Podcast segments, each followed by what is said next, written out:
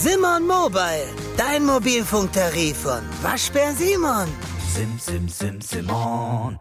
Das ist ein Verein wie, wie, wie niemand anders. Deshalb möchte Informationen haben, Stimmungen, Meinungen haben und, und gibt natürlich auch seine Meinung ab, ist doch klar, ist meinungsstark und ähm, ich wäre schlecht beraten, wenn ich nicht zuhören würde. Und ähm, ich kann das nur positiv einschätzen. Ich weiß, wie man das deuten kann. Oh, jetzt, jetzt kommt Uli Hoeneß und jetzt ist aber äh, richtig Druck drauf. Ich finde es umgekehrt. Also ähm, es zeigt einfach, dass er sich kümmert, dass er, dass er, dass es ihn berührt, dass er, dass er, ja, hätte ich fast gesagt, mit anpacken will. Bayern Insider. Der Fußballpodcast mit Christian Falk. News, Hintergründe, Transfers und alles rund um den FC Bayern. Servus beim Bayern Insider. Mein Name ist Christian Falk und ich bin Fußballchef bei Bild. Danke, dass du reinhörst. Ja, also eine Meldung, die hat uns natürlich jetzt bestätigt in dieser Woche. Du erinnerst dich, äh, wir hatten verkündet bei Bild, dass am 22. Mai über Oliver Kahns Zukunft abgestimmt werden soll, weil da ist eine Aufsichtsratssitzung angesetzt gewesen und die, die muss man sagen, die hat der FC Bayern ja immer so runtergespielt. Ja, ist turnusmäßig, ist jedes Jahr so, ähm, nichts Besonderes. Okay, aber dann, dann gab es eine Mitteilung vom FC Bayern und da hat der Club erklärt, ich zitiere, der Aufsichtsrat der FC Bayern München AG hat seine turnusmäßige Sitzung, ja, da war sie wieder, im zweiten Quartal auf den, jetzt kommt's, 30. Mai 2023 neu terminiert. Ist auch eine Begründerin dabei, äh, die lautet, mit der Ansetzung auf einen Sitzungstag nach dem abschließenden Saisonspiel beim ersten FC Köln soll sich die Konzentration bei allen im Verein in der entscheidenden Phase des Meisterschaftsrennens auf das Sportliche fokussieren. Und jetzt denken wir das mal ein bisschen weiter. Wäre das eine ganz normale Sitzung, eine turnusmäßige, wo man nur sagt, na okay, alle sind wieder mal da, äh, wir stimmen so ein bisschen ab, hören uns das Budget an, lehnen es ab, nehmen es an, okay. Alles wie immer, beim FC Bayern hat natürlich alles Brisanz, aber okay, das gehört zu diesen Tagesordnungspunkten. Aber wenn nicht wirklich äh, schwierige Entscheidungen anstehen würden, die für Diskussionen sorgen könnten die für Unruhe sorgen könnten vor dem abschließenden Spiel gegen Köln, ja dann, da müsste man so eine Sitzung nicht verschieben. Unklar. Wir wissen, bei dieser Sitzung wird auch über die Führung gesprochen. Gut, es soll über alles gesprochen werden. Da ist der Sportvorstand Brazzo natürlich auch nicht ausgeklammert, auch die Trainerpersonalie Tuchel. Aber letztendlich wird es vor allem um Oliver Kahn gehen, weil Oliver Kahn, der ist der CEO des FC Bayern und der ist nun mal verantwortlich und muss sich vor dem Aufsichtsrat, der ihn ja berufen hat und der ihn auch abberufen kann, erklären. Und jetzt könntest du dich natürlich zu Recht fragen, wieso spielt der Falki dann am Anfang den Thomas Tuchel ein, der über Uli Höhne spricht? Ja, und das hat natürlich nur einen Grund. Letztendlich dreht sich alles wieder mal um Uli Hoeneß. Bayern Insider. Neues von Uli Hoeneß. Was wirklich an diesem 30. Mai nach der Saison passiert ist, wissen nur ganz, ganz wenige jetzt schon. Und einer davon, das ist Uli Hoeneß. Weil machen wir uns nichts vor, an Uli Hoeneß Meinung kommt im Club nach wie vor niemand vorbei. Dieser Auftritt, über den wir schon gesprochen haben am Platz, war nur ein Vorzeichen, als er mit Thomas Tuchel gesprochen hat. Da hat er demonstriert, ich halt zu Tuchel und Tuchel hält auch zu Höhnes. Also die beiden kristallisieren sich momentan als Einheit heraus. Und jetzt fragt man sich natürlich, wer zählt denn noch zu dieser Einheit?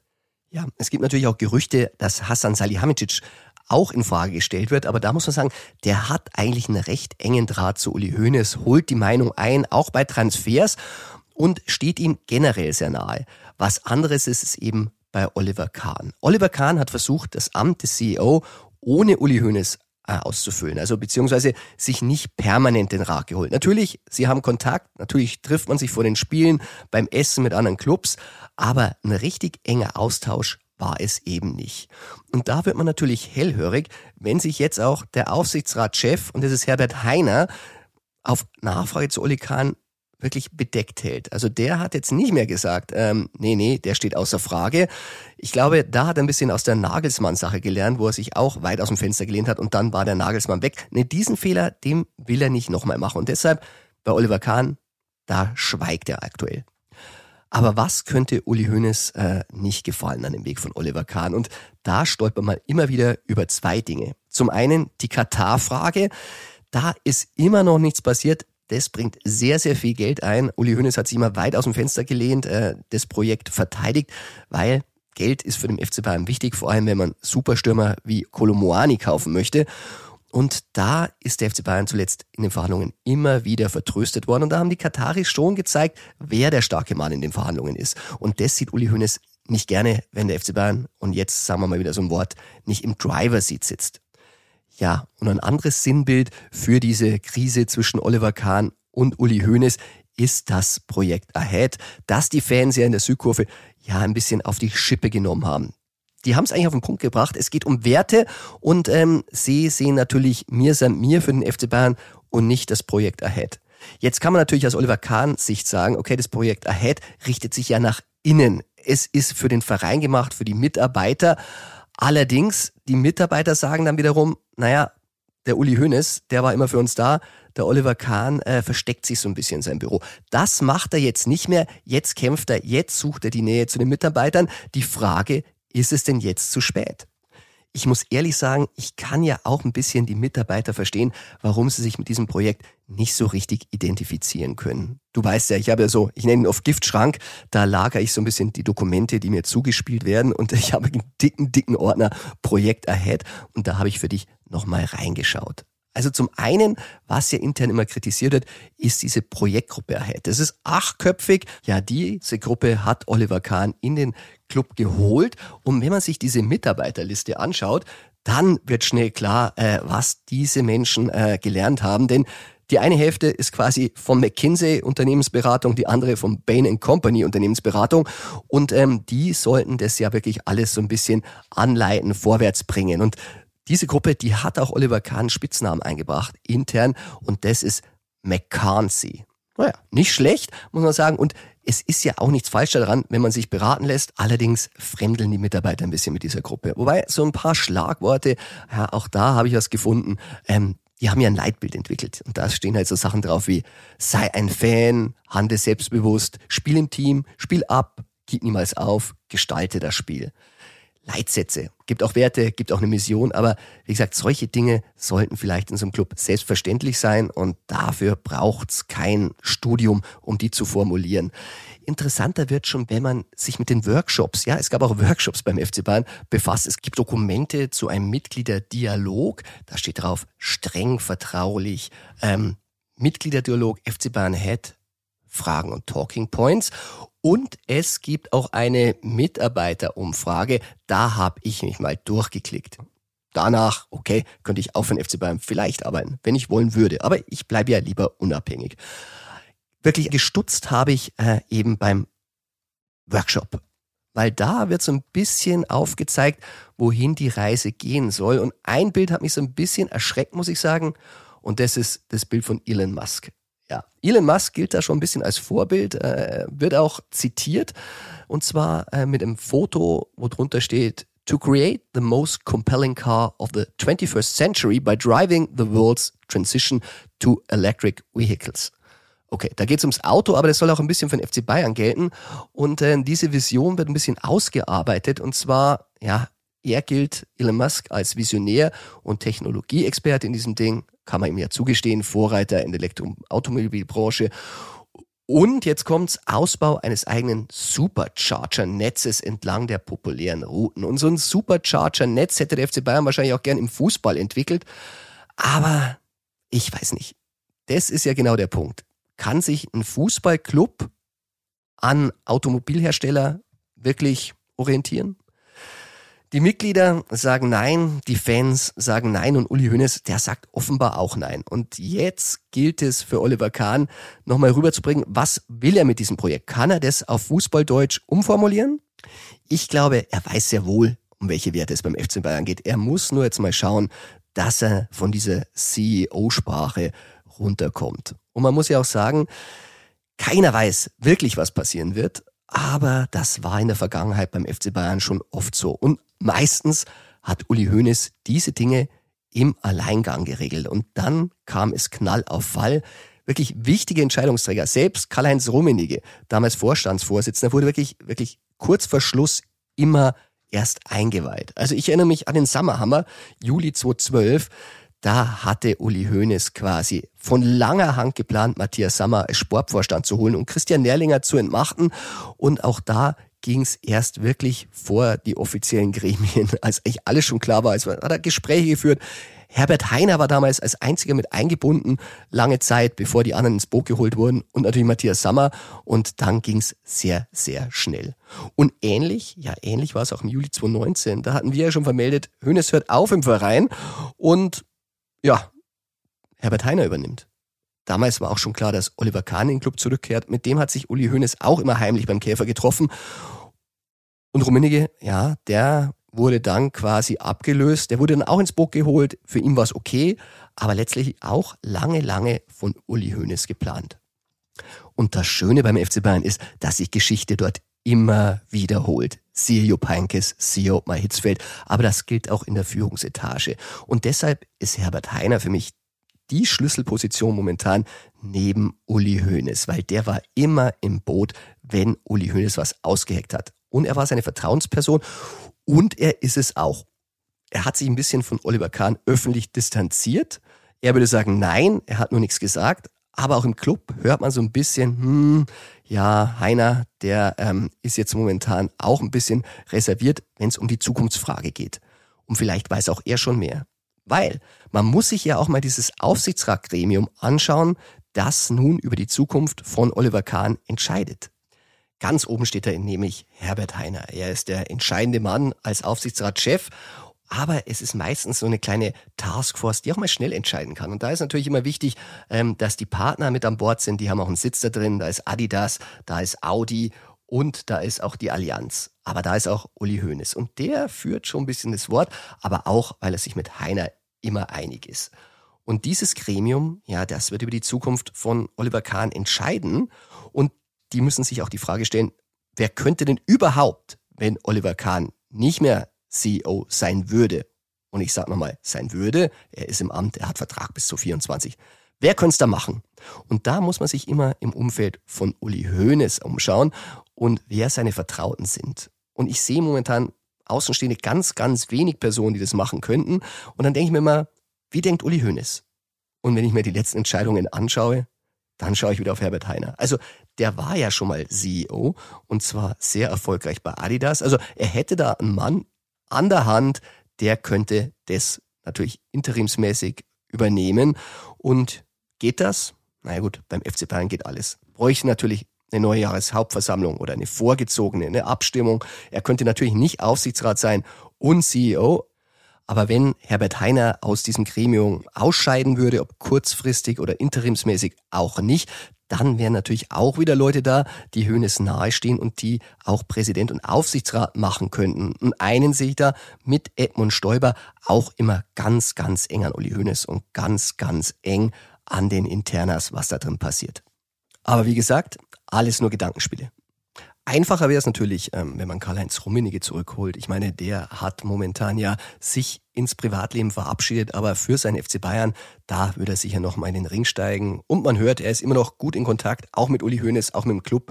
Er ist ja sowas wie ein Berater, also es gäbe schon Möglichkeiten. Aber noch, noch hat Oliver Zeit äh, zu kämpfen und er kämpft und er hat eine Woche dazu gewonnen. Er kann beweisen, dass er als CEO weiterhin der Titan ist. Und das, das werden wir genau beobachten. Bayern Insider. Neues von der Säbener Straße. Ich hatte es ja schon angedeutet, auch Hassan Salihamidzic wird seine Transferpolitik vor dem Gremium verantworten müssen.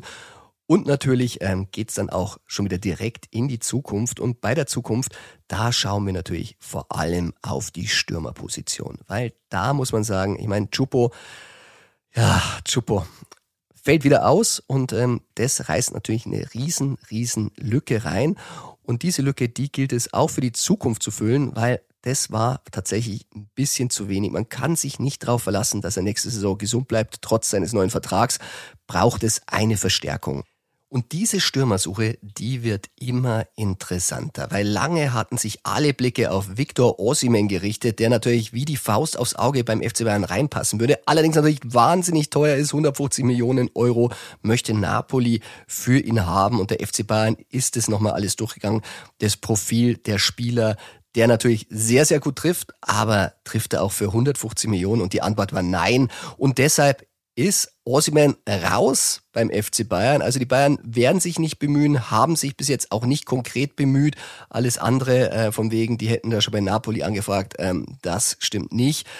Gut, es wäre natürlich interessant gewesen, an diesen Stürmer mal zu denken und äh, man muss ihn natürlich intern besprechen, aber die Entscheidung ist gegen Ossiman gefallen und das richtet natürlich jetzt völlig den Blick auf Kolo Moani aus Frankfurt. Er ist der neue große Favorit beim FC Bayern. Und wenn es um Stürmer geht, da habe ich ein bisschen nachgedacht. Wäre eigentlich schon gut, wenn es einer einschätzen könnte, der A Stürmer war, der B bei Bayern war und der C wirklich ein ausgemachter Experte ist. Und deshalb rufen wir Sandro Wagner jetzt an. Bayern Insider. Der Legendentalk. Servus Sandro und willkommen zurück im Bayern Insider. Falke, Servus. Vielen Dank für die Einladung. Ich freue mich. Ich freue mich auch. Vor allem ähm, bei dir ist ja viel passiert, bevor wir zu unseren Bayern-Themen kommen. Ähm, Haching, ZDF, erzähl mal. Ja, du, ähm, da ist schon was los gewesen in letzter Zeit, ähm, auch die ein oder andere Veränderung, aber ich glaube, das ist normal, wenn man sich entwickeln will, jetzt äh, sage ich mal als Trainer, das ist ja mein Hauptaugenmerk und das ist eigentlich so mein, meine absolute Leidenschaft. Ähm, da möchte ich jetzt einfach nochmal ins Lernen gehen, äh, die nächsten 12, 24 Monate, mich nochmal weiterentwickeln. Ich war jetzt hier zweieinhalb Jahre bei Haching, glaube ich, habe ähm, sehr viel lernen können, sehr viel mitgenommen und ähm, auch den maximalen Erfolg rausgeholt, ehrlicherweise. Ja, und du spielst um den Aufstieg, das darf man jetzt nicht vergessen. Ja, auf jeden Fall. Wir sind noch mittendrin. Äh, es sind noch spannende Wochen vor uns. Ähm, das heißt, da ist der volle Fokus aktuell und äh, es macht un unheimlich Spaß. Also ich habe es ja schon mal erwähnt, mir macht äh, das Trainerdasein viel, viel mehr Spaß als äh, das Spielerdasein damals ähm, und fühle mich da total bestätigt. Das war ähm, vom Arbeitsumfang äh, das Hundertfache, ähm, aber ich äh, habe da total Lust drauf und äh, mir macht es Spaß. Und ähm, ja, mit, mit dem ZDF ist ja auch einfach ein Wechsel jetzt im Sommer. Ich habe ja beim ZDF angefangen. Ich glaube, da, da, da dreht sich dann oder oder sage ich mal, da, da schließt sich der Kreis. Ähm, und da habe ich die Heim-EM als Highlight, ähm, kann mich aber auch noch mal mehr auf meine Trainertätigkeit konzentrieren, weil ich weniger Spieler habe. Ähm, aber ZDF ist ein super Team, die kenne ich da alle und da freue ich mich auch riesig. Sind dann elitärere Spiele, Länderspiele, ähm, DFB-Pokal, Heim-EM habe ich ja schon angesprochen. Mhm. Ja, aber hat jetzt auch drei Jahre bei der Zone und der Zone ist auch ein cooles Team, äh, coole Leute und äh, auch, auch eine super Zeit gehabt. Also von dem her ist das, das ist eine gute Reise gewesen. Tja, dann freue ich mich, dass wir uns in Zukunft noch mehr sehen als in der Vergangenheit. Aber wir tauchen, wir tauchen aber nochmal in deine Vergangenheit, weil du hattest ja. es natürlich auch nicht leicht als Spieler, das muss man sagen. Also ich habe dich hier erlebt, wie du noch ganz, ganz jung und zart warst. Und zwar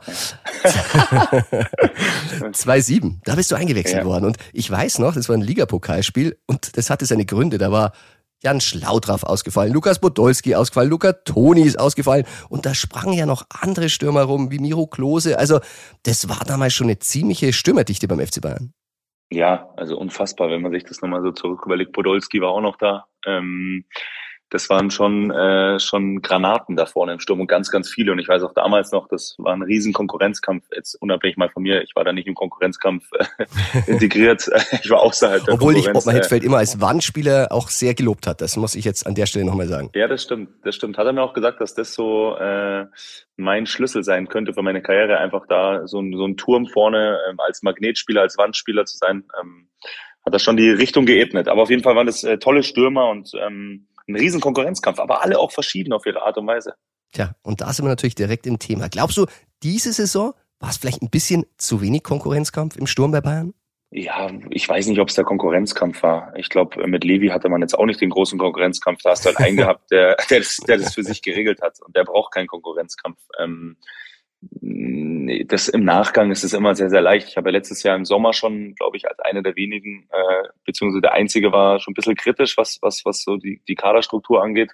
Da wurde ich dann äh, ähm, ja, ein bisschen belächelt. Ähm, Im Nachgang sind viele Dinge einfach so aufgegangen, weil man kann nicht immer nur auf, auf sage ich mal, auf Namen schauen. Man muss ja immer das, das Ganze sehen und, und vor allem von der Persönlichkeitsstruktur die ganzen äh, das Miteinander be bewerten. Und ähm, klar, im Nachgang ähm, muss man sagen, dass, dass der Stürmer äh, gefehlt hat. Aber ich muss äh, sagen, Chupomuting in meinen Augen hat er super gemacht, wenn er fit war. Er war jetzt die letzten Wochen und Monate nicht mehr fit. Aber als er fit war, hat er das überragend gemacht. Also wenn man schaut, die, die guten Zeiten mit Julian, die guten Phasen, die es ja, ja auf jeden Fall gab, ähm, da hat Chupo vorne gespielt äh, wie ein Weltklasse-Stürmer. Ja, aber dann das Alter 34, da kann natürlich sowas schon mal passieren, ein bisschen Rücken, ein bisschen Zimperlein. Jetzt fällt ja. er aus.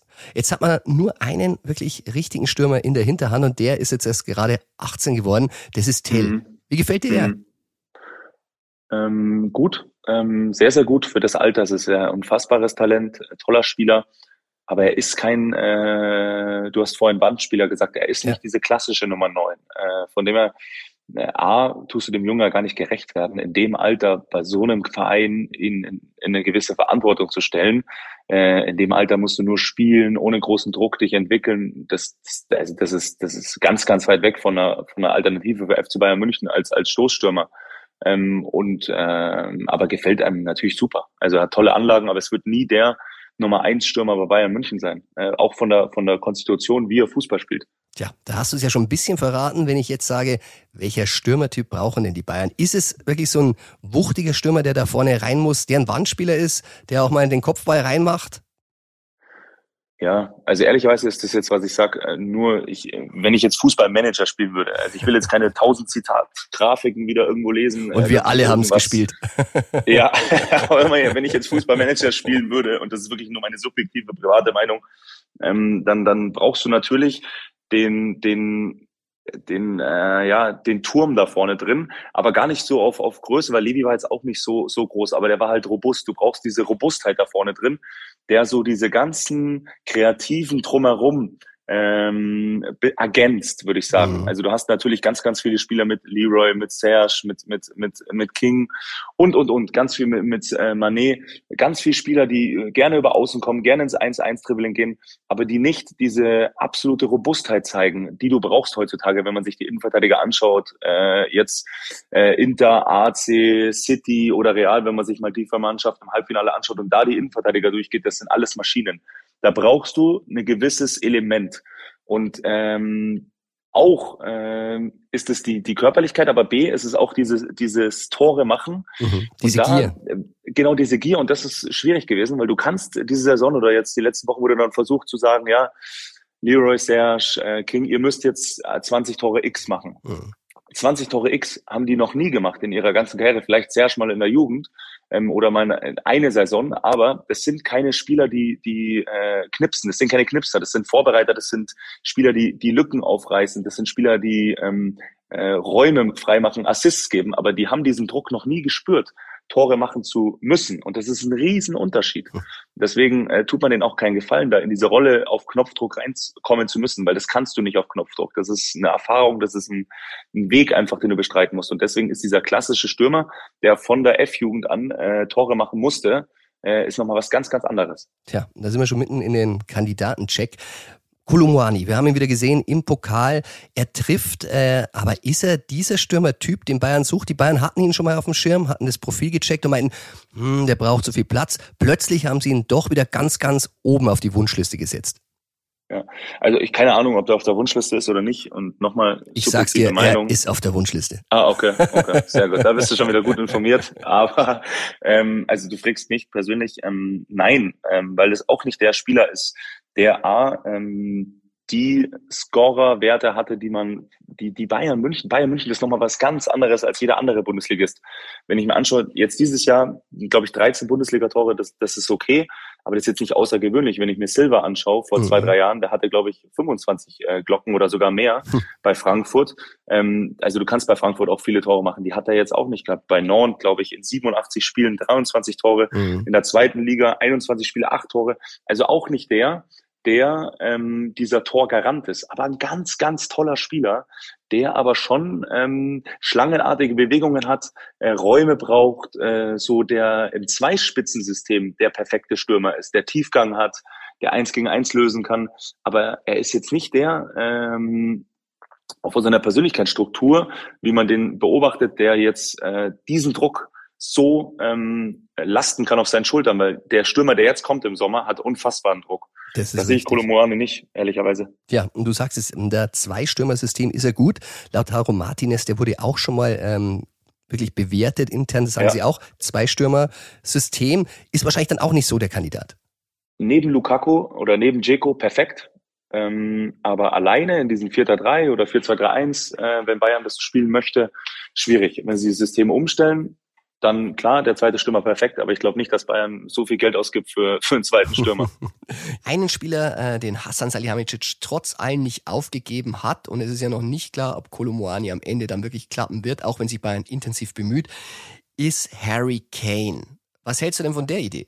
Ja, also Idee äh, und Fan, das ist ja das eine. Also ich weiß gar nicht, du hast bestimmt, du bist auch Fan von irgendjemandem oder Fan von ich war Messi. Ich bin ein Riesenfan von dir, Sandro. Ja, sehr gut, sehr gut. Das freut mich. nee, aber ähm, Ken, also das ist, glaube ich, ein Medienthema. Ich kann mir niemals vorstellen, dass er zu Bayern kommt. In, in dem Alter nochmal den Schritt ins Ausland zu machen, ja, aber doch nicht in die Bundesliga aus der Premier League, kann ich mir niemals vorstellen. Ich glaube, dass das einfach nur, also dass das absolut unrealistisch ist. Mhm. Auch für das Geld äh, in das Alter zu investieren, glaube ich nicht. Ja, das sind auch also die Informationen, die die Bayern ja. inzwischen auch von der Familie halten. Wird sehr, sehr schwer. Aber du hast ja. deinen Computer erwähnt. Hast du sonst noch irgendwas gesehen, das wir noch nicht auf dem Schirm hatten im Stürmermarkt? Tatsächlich nein. Dann also wirklich, also nein, das Problem ist ja, du, für jeden anderen Bundesligist hat man viele Stürmer, die interessant sind, aus, aus Märkten, Holland, Belgien, ähm, Frankreich. Das sind, sind, sind coole ähm, Stürmer und sehr, sehr interessante Personale, die aber Zeit und Entwicklung brauchen. Aber bei München hast du genau äh, einen halben Tag Zeit äh, zur Entwicklung und äh, zu funktionieren.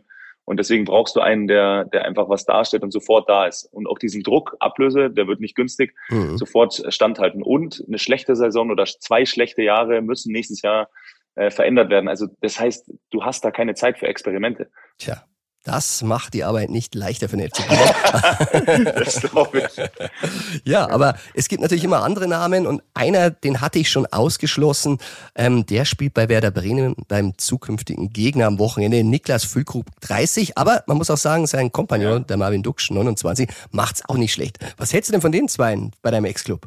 Ja, habe ich ja schon auch ein paar Mal erwähnt. Ich finde die beiden richtig, richtig cool. Ähm, die machen Spaß ähm, zusammen. Ähm, ich nehme jetzt mal ohne, ohne den Fußball jetzt erstmal. Ähm, die machen Spaß. Für solche Spieler gehst du ins Stadion, man sieht, die verstehen sich, die sind ein bisschen verrückt, die machen andere Dinge und die haben ja dieses, dieses 3-5-2-System, was sie für sich so gefunden haben in Bremen jetzt die letzten zwölf Monate. Mhm. Ähm, spielen viel auf zweite Bälle, spielen viel äh, Präsenz in der, in der Box vorne und da sind die zwei prädestiniert, weil sie auch unterschiedliche Charaktere sind. Äh, Füllkrug ist so der, der sag ich mal, der, der, der Panzer der ähm, Körperlichkeit gut darstellt, ähm, äh, Gegner bindet, ähm, sehr kopfballstark ist. Und Duxch ist so ein bisschen der drumherum spielt, die Bälle, die Füllkrug ablegt, immer wieder gut äh, verwertet einen rechten Innenspannschuss hat, den es so in der Bundesliga, glaube ich, gar nicht so oft gibt. Also Schusstechnik mit rechts mhm. ist unfassbar gut und die Kombi macht äh, sehr, sehr viel Spaß. Ähm, aber das sind auch Typen irgendwie, die, die, die äh, Spaß machen. Also Interviews, die, die machen Lockerheit.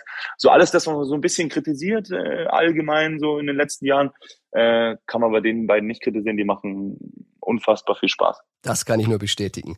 Bei ja. Bayern fehlen die Typen jetzt momentan vorne drin. Jetzt ist wieder die große Diskussion, Chupo fällt aus, wer spielt jetzt am Wochenende vorne ja. drin? Und plötzlich ist wieder Thomas Müller ein Kandidat. Unabhängig, ob ja. er jetzt da vorne drin spielt oder nicht. Sandro, was sagst du? Thomas Müller schon wieder draußen beim neuen Trainer. Also es wiederholt sich. Also die Trainer ja. stecken den immer in so eine Schublade. Ja, den kann ich erstmal rauslassen, wenn sie zu Bayern kommen. Wie siehst du das als Ex-Spieler von ihm? Ja, also Thomas kann man ja gar nicht nur bewerten, so auf, auf dem Spielfeld. Thomas ist schon ähm, quasi wichtig, für so gerade so jetzt Situationen, wo sehr viel Druck ist, ähm, wenn du neben ihm spielst oder mit ihm spielst, mhm. du du spürst eigentlich, dass er alles äh, schultert und dass ähm, er eine gewisse Leichtigkeit auch in unruhigen Momenten hat. Also von dem her ist er für jeden Mitspieler eine Bereicherung. Er organisiert viel, kommuniziert viel. Das sind Spieler, wenn man mal, oder anders gesagt, wenn du jetzt mal eine Scouting-Abteilung, Bayern hat ja auch, glaube ich, 16.000 äh, Leute in der Scouting-Abteilung. Ungefähr. Wenn du da jetzt, wenn du da jetzt quasi sagst, oh, wir brauchen jetzt nur einen Stürmer oder einen Außenbahnspieler, da würde keiner, wenn er in seinen Laptop reinhackt, weil wir Laptop vorhin hatten, Ja. würde niemals Thomas Müller rausspringen in der, in der Suchanfrage, ja, bei den ganzen Systemen, was es heutzutage gibt. Ähm, da würde niemals Thomas Müller rausspringen, aber Thomas Müller ist Weltmeister, äh, 400 Mal deutscher Meister ähm, und und und. Das heißt, du kannst ein paar Spieler gar nicht bewerten und werten nach äh, gewissen Parametern, äh, Tor, Torgefälligkeit, Schnelligkeit, so- sondern du musst äh, ihn anders sehen. Und ich glaube, wenn man ihn anders sieht, spielt er immer noch absolut spielt er, weil er einfach so ein Bindeglied ist, auch zwischen Offensive, Defensive, ähm, immer wieder so ein Schleicher. Ähm, aber das ist ja auch immer, das immer wieder bei subjektiven Wahrnehmungen. Thomas Tuchel ist so ein guter Trainer, so ein unfassbar guter Trainer und er sieht es ja tagtäglich. Und wenn Mhm. er sagt, Thomas spielt nicht, dann hat das ja seine Gründe. Also ich glaube, äh, Thomas Tuchel will äh, absoluten Erfolg. Und wenn er sagt, äh, mit Thomas hat er mehr Erfolg, dann spielt er. Und wenn er sagt, mit Thomas hat er weniger Erfolg, dann spielt er halt nicht. Das heißt, da, da das ist ja auch immer, es gibt einen Chef, der entscheidet und der sieht es ja tagtäglich. In, in meinen Augen kannst du solche Entscheidungen gar nicht, gar nicht ähm, diskreditieren oder gar nicht anfechten. Ja, ich mach's Weil- trotzdem. Also ich würde ihn spielen. Ich weiß, du darfst es. Du darfst es. Ja, man muss aber auch sagen, äh, die letzten Spiele waren jetzt auch ohne Thomas Müller nicht ganz so erfolgreich und vielleicht braucht die Mannschaft gerade in diesen unsicheren Phasen einfach diesen Halt. Du sagst es, ich glaube auch, ich sage immer, Thomas Müller, der Bildnote 4 kriegt, ist immer noch wertvoller als so manch anderer, der eine 2 kriegt, weil der macht halt auch noch ein bisschen mehr als andere. Ja, ich, äh, du, nochmal, ich bin ein absoluter Thomas Müller-Fan. Also von dem her, ähm, ich bin da der falsche Ansprechpartner, was, was, was Kritik angeht. Ach, du bist genau der Richtige. Sandro, ich sag vielen Dank. Wir werden sehen und ähm, wir werden mal schauen, ob dieser Wandstoß Vollblutstürmer da vorne reinkommt und dann, glaube ich, läuft es auch automatisch wieder besser in der nächsten Saison. Sehr gut, denke ich auch. Ich drücke die Daumen aus der Ferne. Super, so weit bist du ja gar nicht weg, Sandro. Also, auf bald. Gell? Ich danke Also, dir. Falki, mach's gut. Bis Gerne. dann. Ciao, ciao. Ciao. Ciao.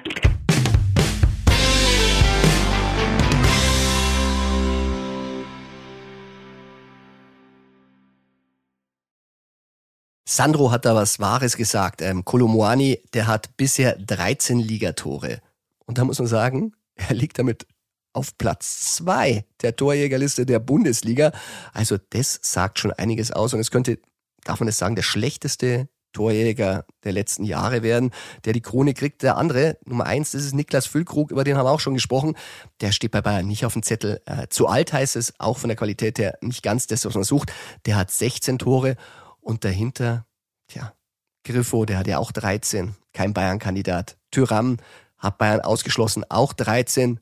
Nkunku, 12 Tore, der geht zu Chelsea und dann, dann auf Platz 6, da ist schon Jamal Musiala mit 11 Toren. Also das sagt schon einiges über das Stürmerthema beim FC Bayern aus.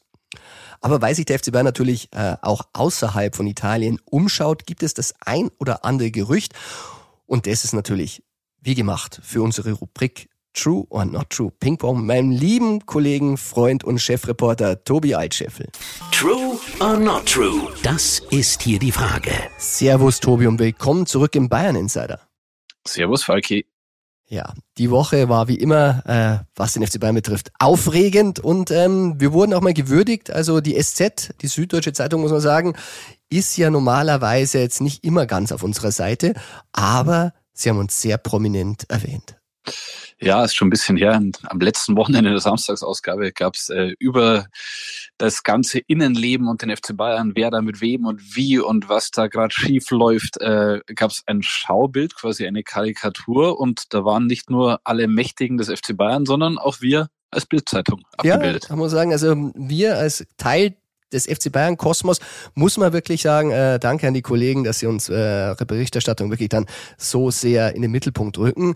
Ähm, es hat auch einen Grund, ähm, es ist auch ein Maulwurf aufgezeichnet und äh, der Maulwurf hat eine Verbindung zu uns und der Maulwurf, der hat eine Verbindung auf diesem Schaubild zur Kabine. Also das Maulwurf-Thema scheint die Kollegen doch sehr zu beschäftigen. Ja, ich war auch immer wieder darauf angesprochen, hatte jetzt letzte Woche mit einem polnischen Fernsehsender ein Interview, die haben auch gesagt, wer ist denn der Maulwurf, wer ist es? Und ich gesagt, es ist nicht nur einer und der wird auch nicht äh, aussterben.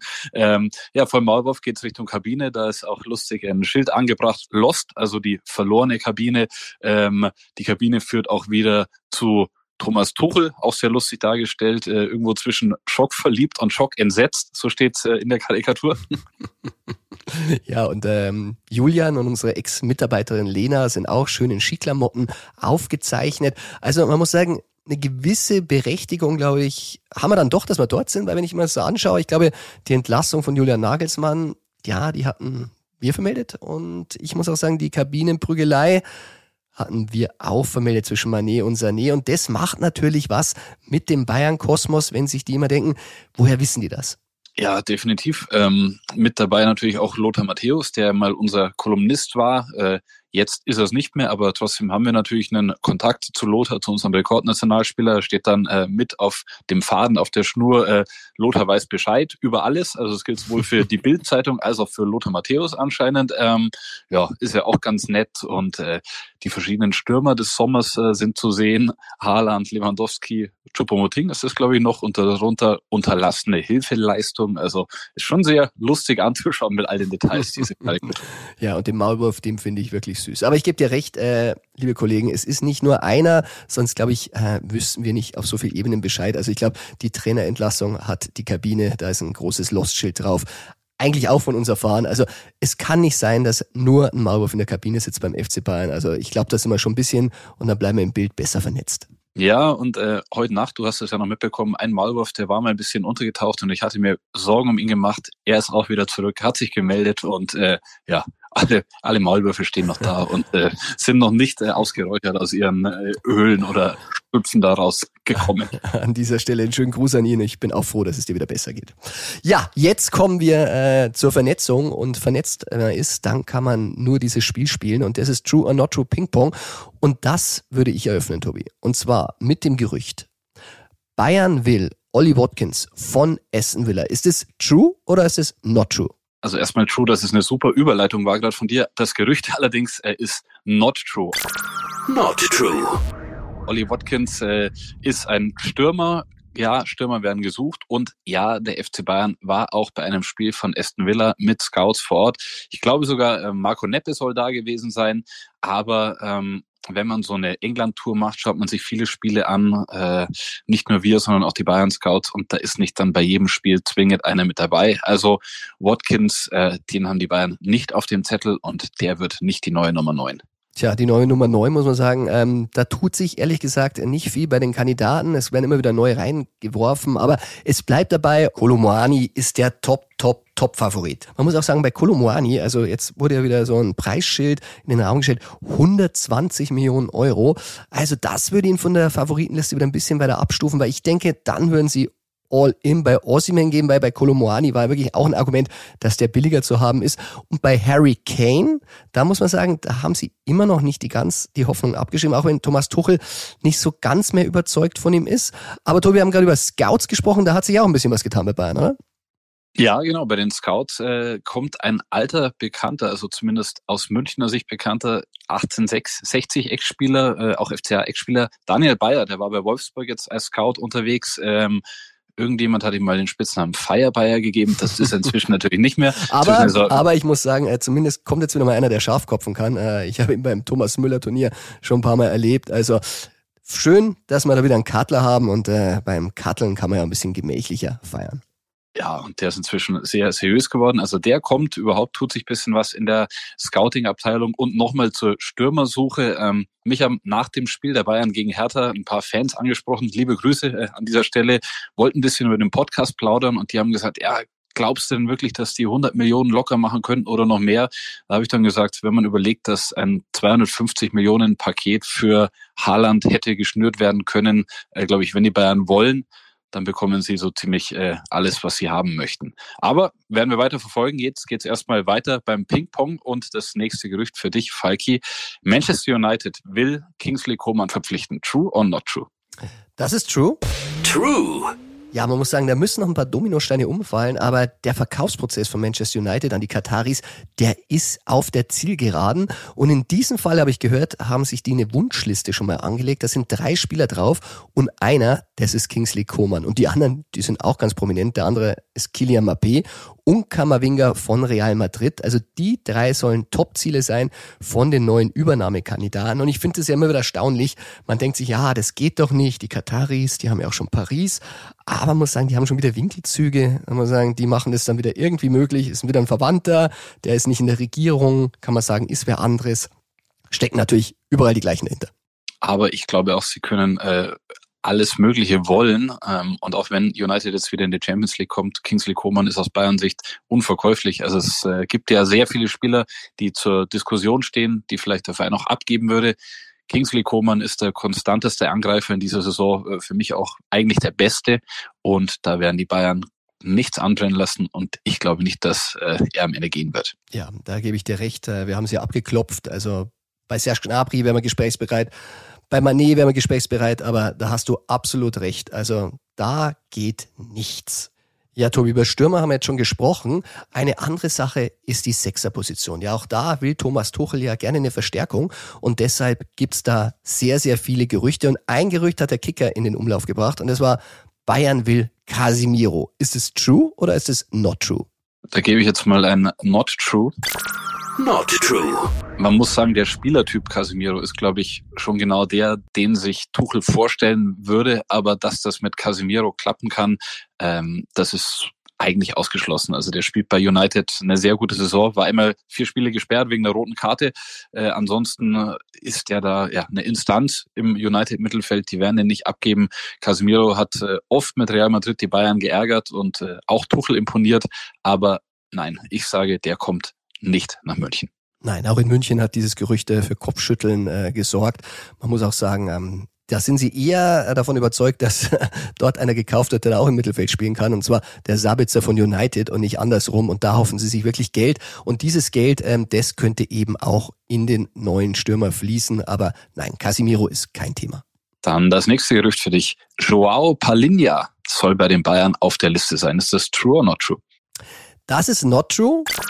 Not true.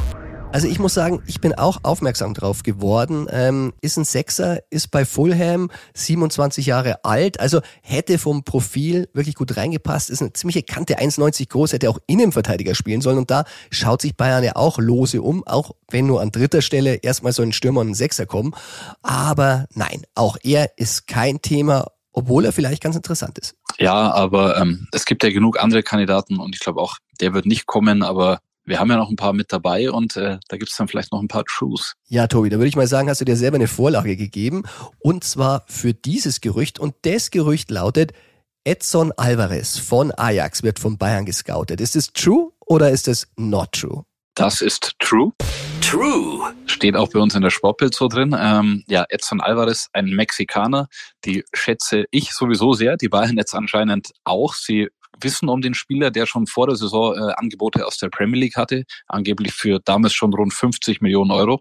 Äh, der ist ein echter Sechser. Ähm, ich habe jetzt ein bisschen Social Media nachgelesen, äh, wo es heißt, ja, aber ob der die Spieleröffnung so beherrscht und äh, der ist doch eher ein reiner Zweikämpfer. Ja, ist er, aber genau das braucht er Bayern vielleicht. Und es gab auch Vergleiche zu Javi Martinez, der ja auch nicht der Spielgestalter war oder der den äh, super finalen Pass gespielt hat, aber halt einfach die Bälle gewonnen und damals noch an Basti Schweinsteiger weitergegeben hat. Und äh, dieses Profil ist, glaube ich, genau das Richtige. Es ist jetzt nicht so, dass der Transfer kurz bevorstünde, aber der Spielertyp ist der, den die Bayern wollen und der auch Tuchel gefallen soll. Ja, ähm, wie gesagt, da will ich dir nicht widersprechen. Ich bin auch ein bisschen skeptisch, äh, ob es er denn am Ende wird. Äh, mit Leimer haben sie ja schon einen Spieler geholt, der sehr zweikampfstark ist, wird eher auf der Achterposition gesehen, aber es soll ja auch mit einer Doppelsechs wieder geplant werden. Also wird spannend, aber man sieht schon, sie gehen die Liste der Kandidaten durch. Und ähm, es gibt aber wieder andersrum Gerüchte und äh, damit bist du dran, Tobi. Ja, ESPN berichtet, Newcastle holt Sadio Mané, den Problemfall des FC Bayern. True or not true? Das ist not true.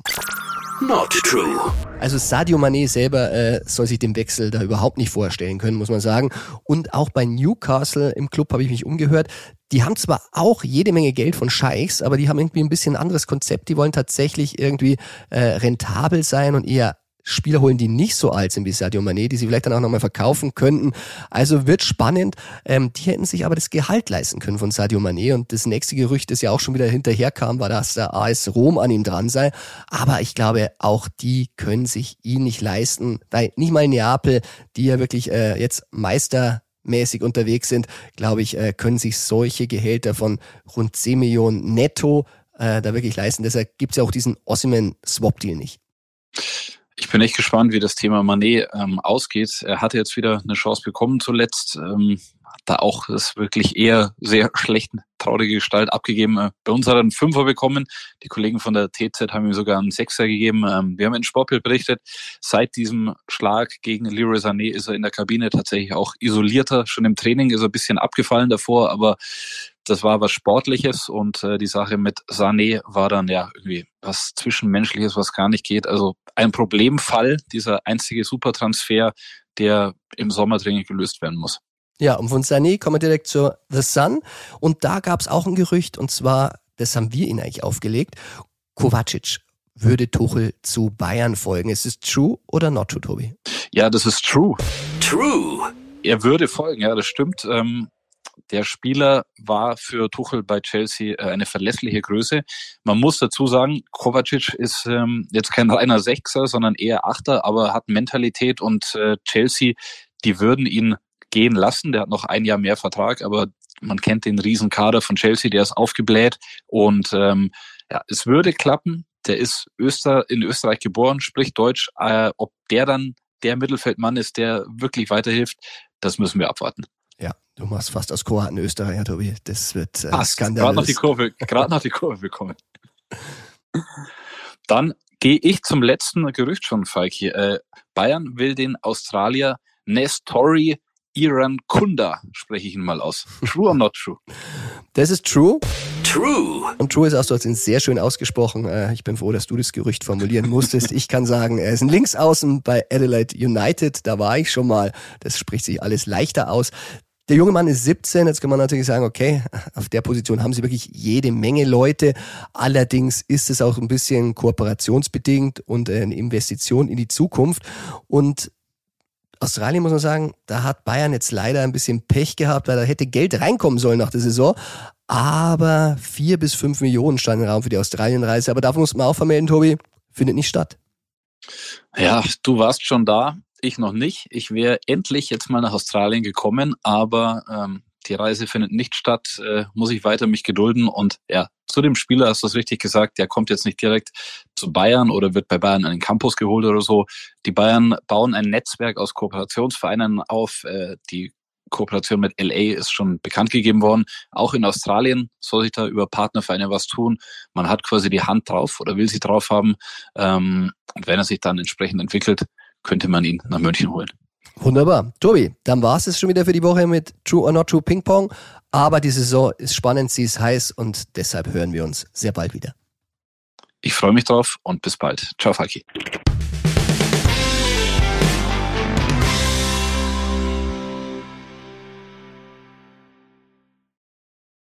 Transfers für die neue Saison, Vorstandsfrage. Ja, diesmal hängt wirklich alles zusammen, weil das Meisterschafts Finale, das wird sehr, sehr viel darüber aussagen, wie der FC Bayern reagiert. Und wenn ich auf den Restspielplan schaue, da muss ich sagen, ja, die Leipziger, die waren natürlich klasse im DFB-Pokal. Ich habe aber eher mehr Respekt vor solchen Spielen wie in Bremen. Jetzt kannst du natürlich zu Recht sagen, ja, die Bremer, die sind seit 30 Pflichtspielen beziehungsweise 26 Bundesligaspielen ohne Sieg gegen den FC Bayern. Es könnte sogar ein neuer historischer Bundesliga-Rekord aufgestellt werden, denn nur Gladbach blieb einst ebenfalls 26 Partien in Folge sieglos gegen Leverkusen war das damals. Also das wäre wirklich äh, eine neue Benchmark. Allerdings, man muss auch sagen, das ist schon ein sehr traditionelles Duell. 112 Mal haben die gegeneinander gespielt. Keine Mannschaften haben sich öfter getroffen, muss man sagen. Und es gab ja auch zuletzt ein Remis. Also es ist natürlich schon ein bisschen her. Drei Spiele, muss man genau sagen. Aber Bremen gegen Bayern immer gefährlich und vor allem, wenn ich sage, in Bremen könnte tatsächlich was passieren. Denn man muss sagen, selbst ein Unentschieden wäre natürlich zu wenig und das haben wir jetzt wirklich zu oft äh, und man kann sich ja nicht immer darauf verlassen, dass Dortmund noch mehr patzt. Darum richten wir jetzt den Blick in den Norden und rufen meinen lieben Kollegen Michael Schröer an, denn der ist heute nicht nur Bildreporter, sondern auch unser Gegner-Insider. Der Gegner-Insider. Servus Michael und willkommen im Bayern-Insider. Schönen guten Tag, freut mich, mal zu Gast zu sein. Ja, wir schauen Richtung Norden, haben wir gesagt. Und ähm, du bist gut informiert. Erzähl doch mal, wie ist denn der Stand so an der Weser? An der Weser, da ist noch ein bisschen so das Abstiegsgespenst, das, ja, da fürchten sich noch ein bisschen die Fenster vor. Man hat ja die Erfahrung gemacht, damals, da dachte man schon mal, man wäre gerettet gewesen und ist dann doch noch abgestiegen. Jetzt sind es sieben Punkte auf den Relegationsragen, aber es ist noch echt ein knackiges Restprogramm. Die Bayern, danach Leipzig, Köln und Union. Bis auf Köln alles Topgegner aus dem oberen Tabellendrittel. Also wenn es schief läuft, man alle vier Spiele verliert, dann könnte es nochmal eng werden. Tja, und darauf hoffen natürlich die Bayern-Fans, dass man so gewaltig schief läuft am Wochenende. Ähm, und da schauen natürlich viele auf Niklas Füllkrug. Er wurde im FC Bayern immer wieder in Verbindung gebracht. Wir haben gehört, mh, hm, nein, ist kein Kandidat, aber ist natürlich entscheidend, spielt er denn gegen Bayern? Er spielt wieder nicht. Das vierte Spiel in Folge, dass er ausfällt. Wieder Wadenprobleme. Die Wade zwickt immer noch. Füllkrug fällt weiter aus. Und ja, man muss sich leider jetzt aus Werder-Sicht auch die Frage stellen, war es das für Füllkrug komplett bei Werder? Er will wechseln, oder man hört, er will wechseln im Sommer. Und Ole Werner hat vorhin auf der Pressekonferenz die Frage nicht eindeutig klar beantworten können. War es das für die gesamte Saison mit Füllkrug bei Werder? Er hat gesagt, ja, wir schauen vom Spiel zu Spiel. Aber das klingt alles andere als klar und deutlich. Es bleibt abzuwarten, ob Füllkrug diese Saison noch für Werder aufläuft und überhaupt noch für Werder aufläuft. Tja, erstaunlich ist, äh, kaum ist Füllkrug weg, äh, ist der Duxch allein auch riesig. Was erwartet man denn von dem? Der spielt sich natürlich jetzt voll ins Rampenlicht, wenn Füllkrug weg ist bei der Hertha in Dreierpack, dann auf Schalke getroffen. Also der hat richtig Bock und da muss die Bayern-Abwehr schon ein bisschen zittern vorm Duxch. Aber ja, der ist gut drauf. Naja, dann schauen wir doch mal, Stürmer, da fehlt es ja momentan mit dem FC Bayern. Deshalb äh, wird es ja wirklich auch sehr, sehr interessant, wer bei Bayern vorne spielt. Und natürlich, äh, wer die Tore macht. Und da sind wir schon dabei. Und zwar, was tippst du denn für ein Ergebnis? Ich glaube, das Spiel geht 1 zu 3 an die Bayern. Tja, das wäre ja zumindest schon mal ein Fortschritt für Werder, wenn man ans Hinspiel denkt. Ich glaube, das war 6-1, liege ich da richtig? So sieht's aus, ja. ich wollte es nochmal von dir hören. Wunderbar. Dann sage ich vielen Dank, Michel. Und ich würde ja sagen, viel Erfolg am Wochenende, aber momentan kann sich auch Bayern nicht leisten, Punkte abzugeben. Also, dann viel Erfolg in den Spielen danach. Mach's gut. Ciao, ciao. Servus.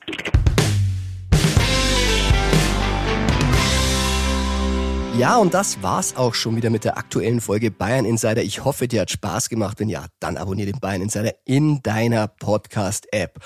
Und wir schauen noch schnell auf das Restprogramm. Du hast es gehört, am Samstag 18.30 Uhr Bayern Werder. Samstag darauf Bayern Schalke. 20. Mai wieder 18.30 Uhr Bayern Leipzig. Und dann Saisonfinale, Meisterschaftsfinale beim ersten FC Köln am 27. Mai. Und wenn du dann denkst, die Saison ist vorbei, weil Bayern ist raus aus dem DFB-Pokal, ja, tut weh. Bayern ist raus aus der Champions League, tut noch mehr weh. Und du meinst, dann ist als Bayern-Fan oder Bayern-Reporter oder Bayern-Insider Sommerpause. Ja, dann setzen die Aufsichtsräte die Sitzung einfach noch ein bisschen später an, weil auch die werden sich wahrscheinlich gedacht haben, denn beim FC Hollywood geht auch nach der Saison ein bisschen was immer. Bayern Insider, der Fußballpodcast mit Christian Falk. Du hast Lust auf mehr Insider-Informationen? Folge Falki in der Facebook-Gruppe Bayern Insider oder auf Twitter und Instagram unter @cfbayern. C für Christian, F für Falki und dazu ganz viel Bayern.